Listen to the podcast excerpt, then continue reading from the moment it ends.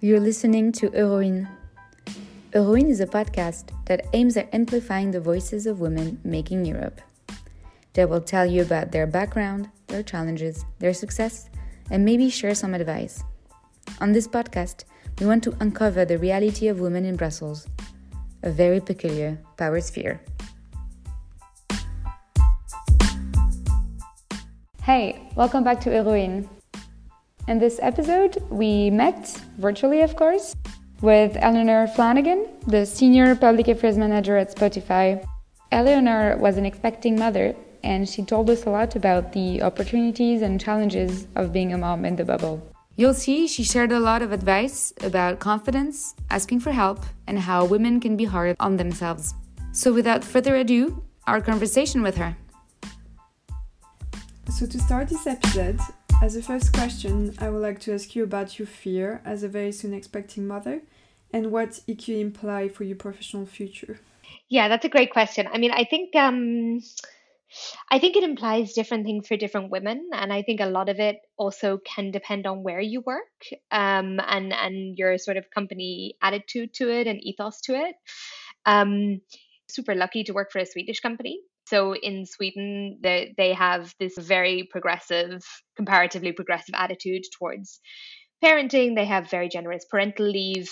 Um, and so for me, it was never something that I was concerned about vis-a-vis my career. Um, I never saw, you know, the personal decision to have a child at some point as being something that could potentially affect my career in a negative way.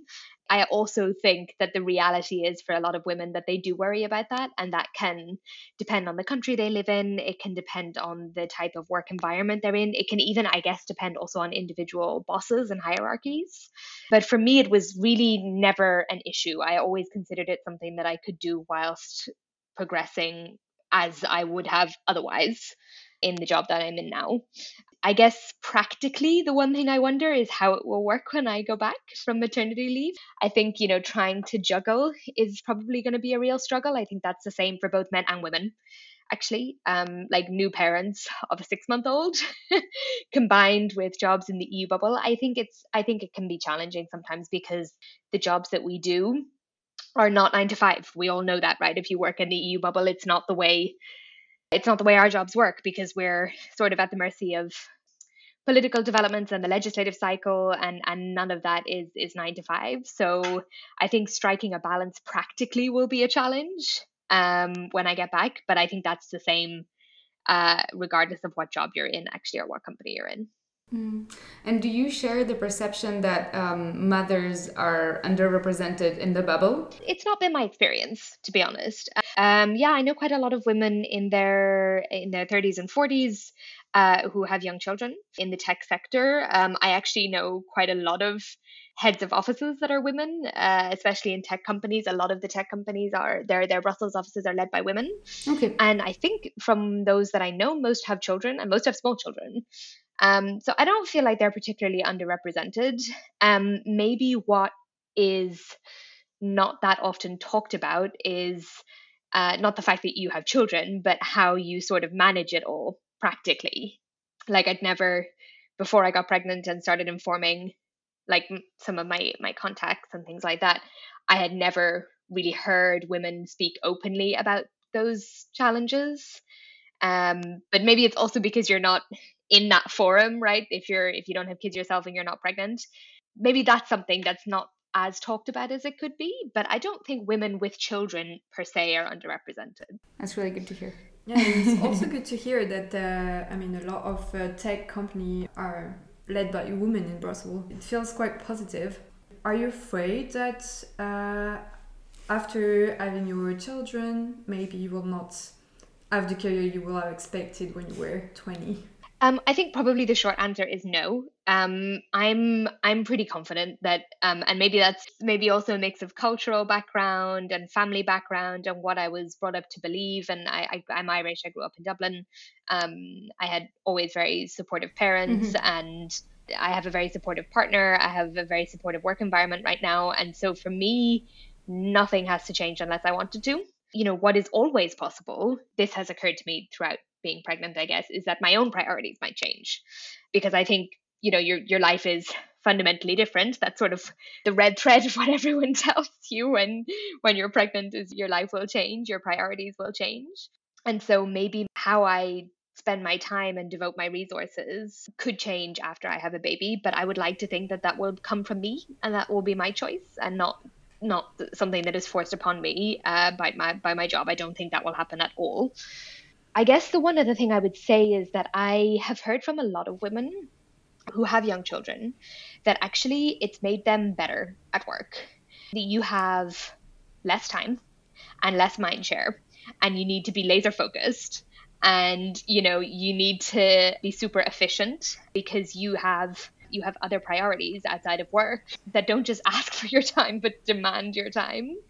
And if you want like an efficient meeting you you bring in a woman who has four children right? Like because she needs to get out of that meeting on time to, to do other things. And so i've heard that from quite a few women who have small children and who as i said are either leading offices or who are in senior positions in, in companies in particular because that's sort of my immediate circle in brussels who say it's made me better. It's made me sharper. I'm more efficient. I'm more focused on the one hand and on the other hand they tend to sweat the, the, small stuff less. So you know because you just don't have the mental capacity to to to do it. And one uh, one woman who I respect very much who said to me you know before I had children I would ruminate for hours after work about this passive aggressive email that I got from someone you know and be like what did he mean by that and and she said I just don't do it anymore because I just don't have time so I get stressed about the big stuff but not about the small stuff. And that's actually made me better at my job for me, I see a lot of opportunity to get better at what I do as a result of being a mom rather than it hindering me in some way. Awesome. That's really positive. I love it. um, you mentioned your parents and that they were also being super supportive and your background in Ireland. Can you tell us a bit more about where you come from, your background, and maybe is uh, was the EU something you talked about um, in your hometown, in, in the center of your family? Sure, sure, absolutely. So yeah, so I'm I'm Irish. I um I grew up in Dublin, studied in Dublin. I studied actually business uh, and and French. I didn't study politics or law or policy. I chose a business degree because I had no idea what to do, and it seemed like a good idea and a pretty open one that would open some doors, but still give me some flexibility. So I did my Erasmus in in Paris, um, which opened up more academic opportunities than I had had in Dublin. In Dublin, I had done a lot of business subjects like finance and capital markets and economics. When I went to Paris, I was given the opportunity to study politics and policymaking. And I found actually that I, I really enjoyed it and I thought it was super interesting. I eventually then chose to do a master in European affairs, which I did in, in the UK. And then basically, um, Brussels was not on the radar. I wanted to go to London. All my friends were in London, and I had really no desire, interest in, in, in going anywhere else. I was offered an opportunity of an internship in a public affairs consultancy in London, which I did, but they couldn't hire me anymore. It was only an intern program. Uh, went away, I did a couple of other things, and then I came back to them and kind of said, you know, I'm still here.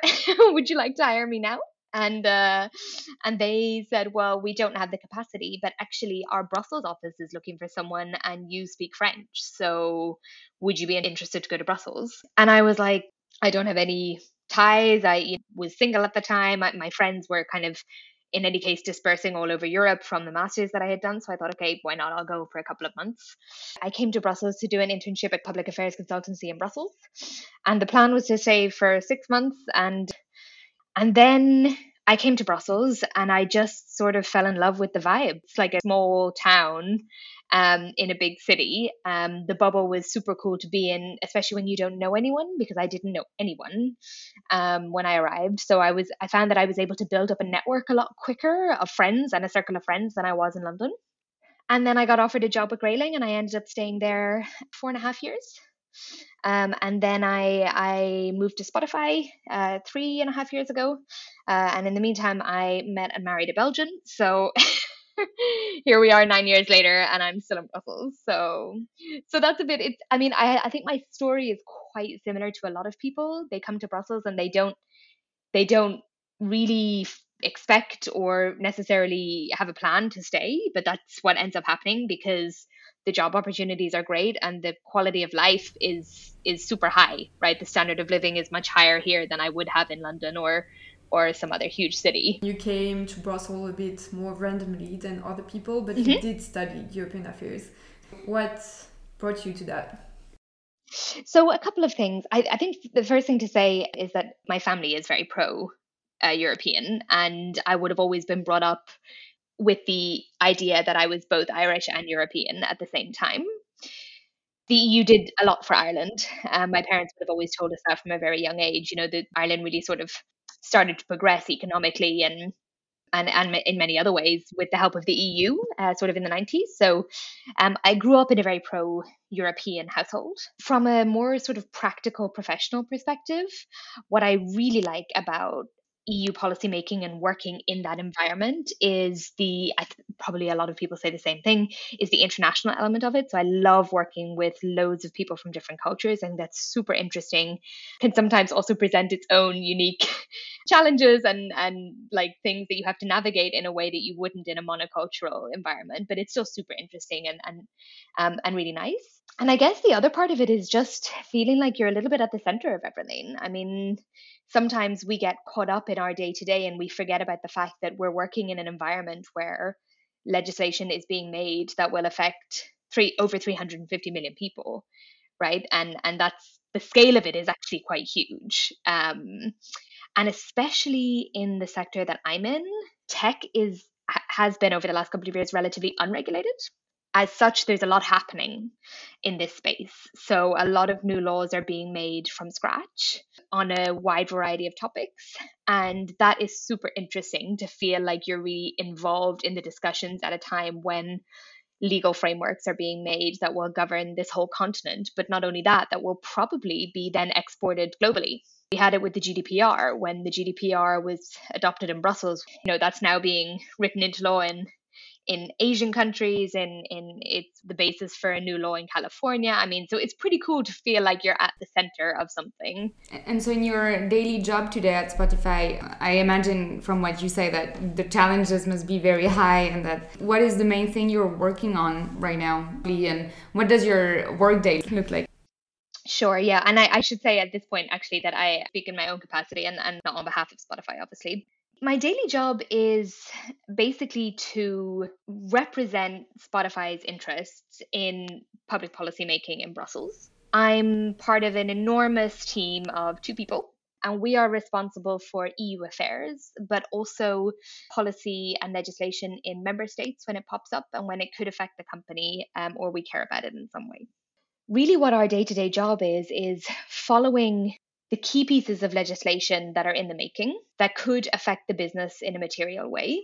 What's probably important to say is that no two days are the same.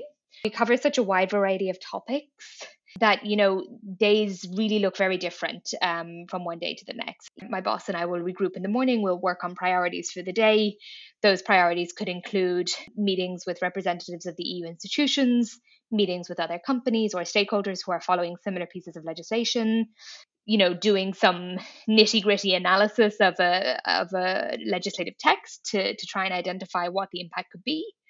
It's a lot of internal discussion when you work for a company so a lot of your your job is actually communicating internally what is coming down the line and how it might affect us. We have specialists obviously in our company be they product lawyers or engineers and they're going to be the ones who can say to us this would be absolutely fine no problem. This could potentially be problematic for x y and z reason so you spend a lot of your time when you work for a company on the internal side of things. So you really you have a lot of interaction with a very wide variety of stakeholders. Now that we're in this situation, we have to do that all remotely, which is not ideal. It's also not that fun. Um, I think everyone would admit that. Like the the especially in Brussels, you know, meeting people for coffees and face to face interaction, that's really a super nice part of the job. And I think everyone is kind of missing that. I definitely look forward to going back to times when we can meet just face to face and have a bit more of a sort of human connection again. Definitely. In our mind, Spotify is one of the biggest tech leader in Europe, right? Maybe the biggest. Uh, I don't know. Maybe you can confirm this. What does it mean that it's led by two women in public affairs? I mean, for us, it really fits the Eurowin perspective to really have women lead in Brussels. What has been your experience with that? Um, that's a good question. Yeah, I mean, Spotify is indeed it's a it's a leader in the audio streaming market globally. It's it's the biggest in terms of music and podcast streaming service. It's a Swedish company. And in that sense, the fact that our Brussels office is led by a woman, my boss, what I think is great is that it's almost an it's a non-issue. No one's ever commented on it. Um, it doesn't need to be remarked upon that it's two women in the office in Brussels. I think we were both, in fact, I, I know we were both hired because of the job we can do, um, and and not because not because of our sex. Mm. Um, and I think that's also what what you see in Sweden and the, the Nordic sort of mindset and attitude more generally is that you know gender equity is an assumption. It's not something that necessarily needs to almost be discussed because it's just assumed. That is a, that is a really cool thing about the Nordic culture more generally.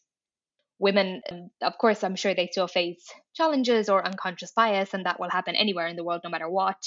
But I do think from the experience that I've had via Spotify that the Nordic countries are very, very far ahead of the rest of us in terms of it being a non issue. I always thought that the EU bubble was kind of opportunity for women because there is so many culture interacting with each other.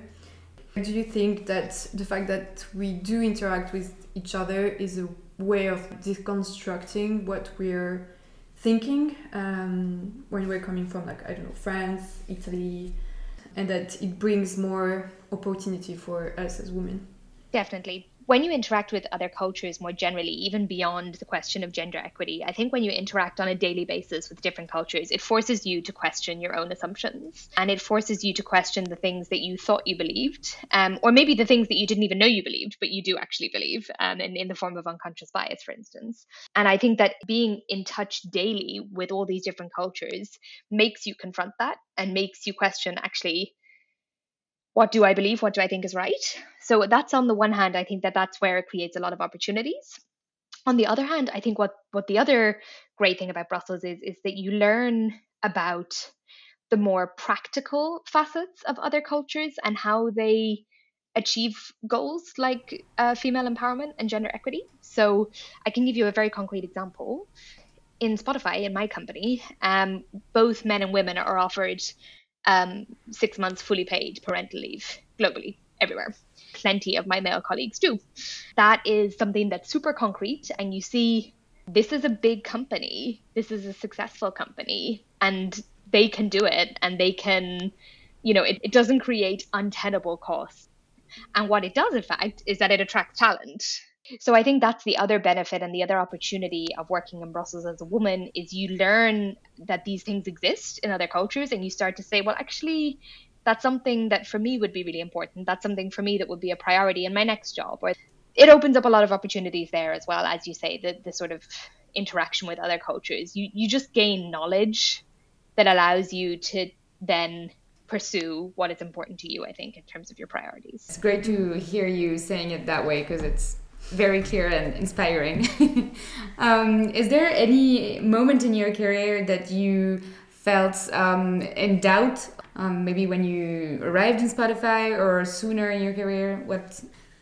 Yeah, but I mean, plenty. I think everyone goes through this.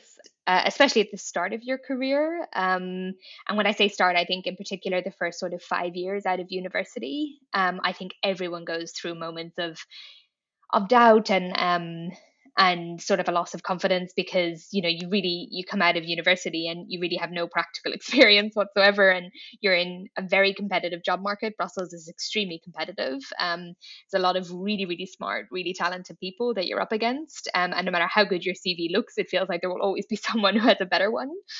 I definitely have grown in confidence in particular in the last few years. And i think that that has been I think that's been a result of a couple of things. Um, I think when I arrived at Spotify, I had potentially un unachievable expectations of myself. Um, I, I think that I see this a lot actually also in, in other female friends of mine. Um, like we really come out of university like wanting to shoot for the stars and that is absolutely great and that is correct. We should want to shoot for the stars. But what we do in addition is give ourselves a really hard time when we potentially don't make it. Um, and I think looking back, I was sort of far too hard on myself and far too self critical at moments when I I thought that I had failed, but in fact, I hadn't failed. I just didn't have the experience, the professional experience, or the knowledge to be able to make the right decision at the right time. Um, and I, I think that's something that in, I notice with a lot of women. I, I think it can happen with men as well. I'm not saying that it doesn't, but I notice it in particular with women that we're very quick to self judge, we're very quick to self criticize. And um, as soon as we have a doubt and then that doubt materializes, we call it a failure. Um, and I think what's really important is to actually just be able to acknowledge that when you haven't been able to do something, when you haven't been able to overcome a challenge, or when you've made the wrong call, simply you've you've just made the wrong decision and it hasn't worked out, and you're now in a bad situation professionally, you need to call your boss or you need to send a really difficult email or call the client and say, okay, I've messed up. Um, I think what's important is to be able to acknowledge that when that is a result of carelessness, um, or um, some kind of perceived failing on your part.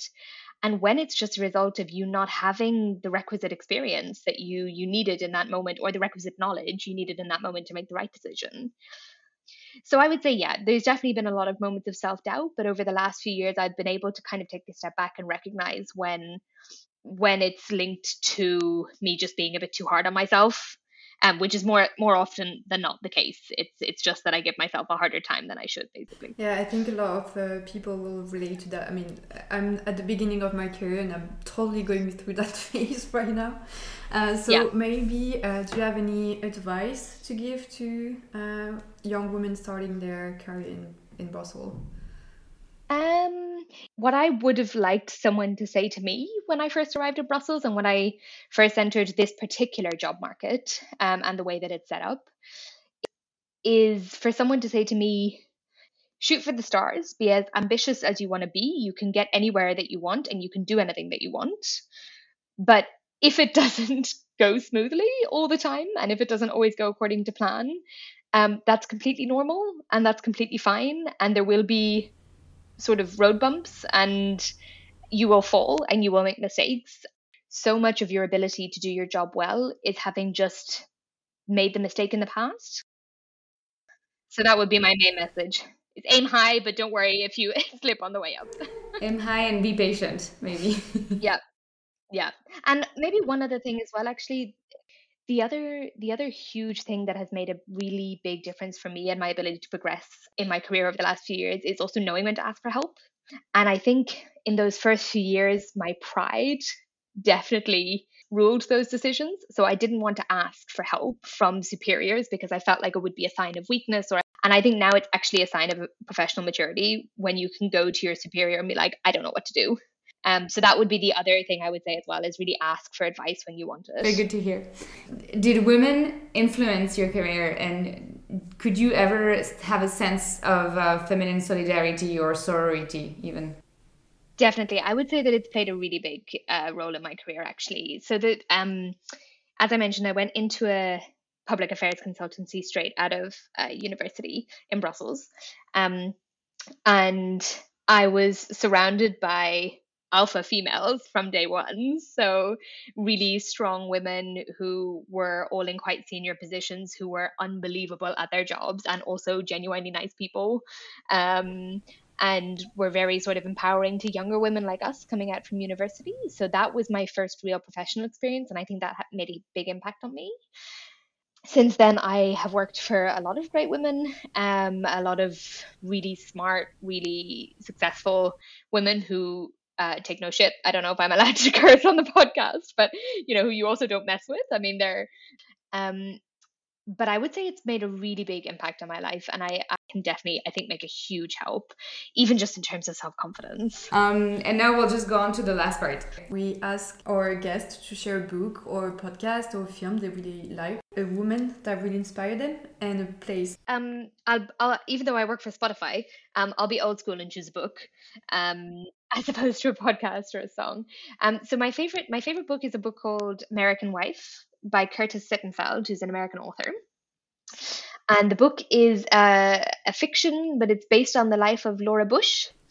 And basically, it charts uh, her journey from a teenager uh, in love with a man obviously meant to be the future George Bush, all the way up to her time in the White House um, and when she is the First Lady of the United States. And it's beautifully written what I like about it is that it captures a lot of the complexities of being a woman, a wife, a mother, someone who have who has their own professional ambitions and interests in in their own right, but is trying to reconcile that with a man who wants to be the president of the United States and um, how all of that blends together. And it, it paints what I think is a really accurate portrayal of a of a woman, which is complexity, basically. Um, so that would be my favorite book that I would recommend to everyone.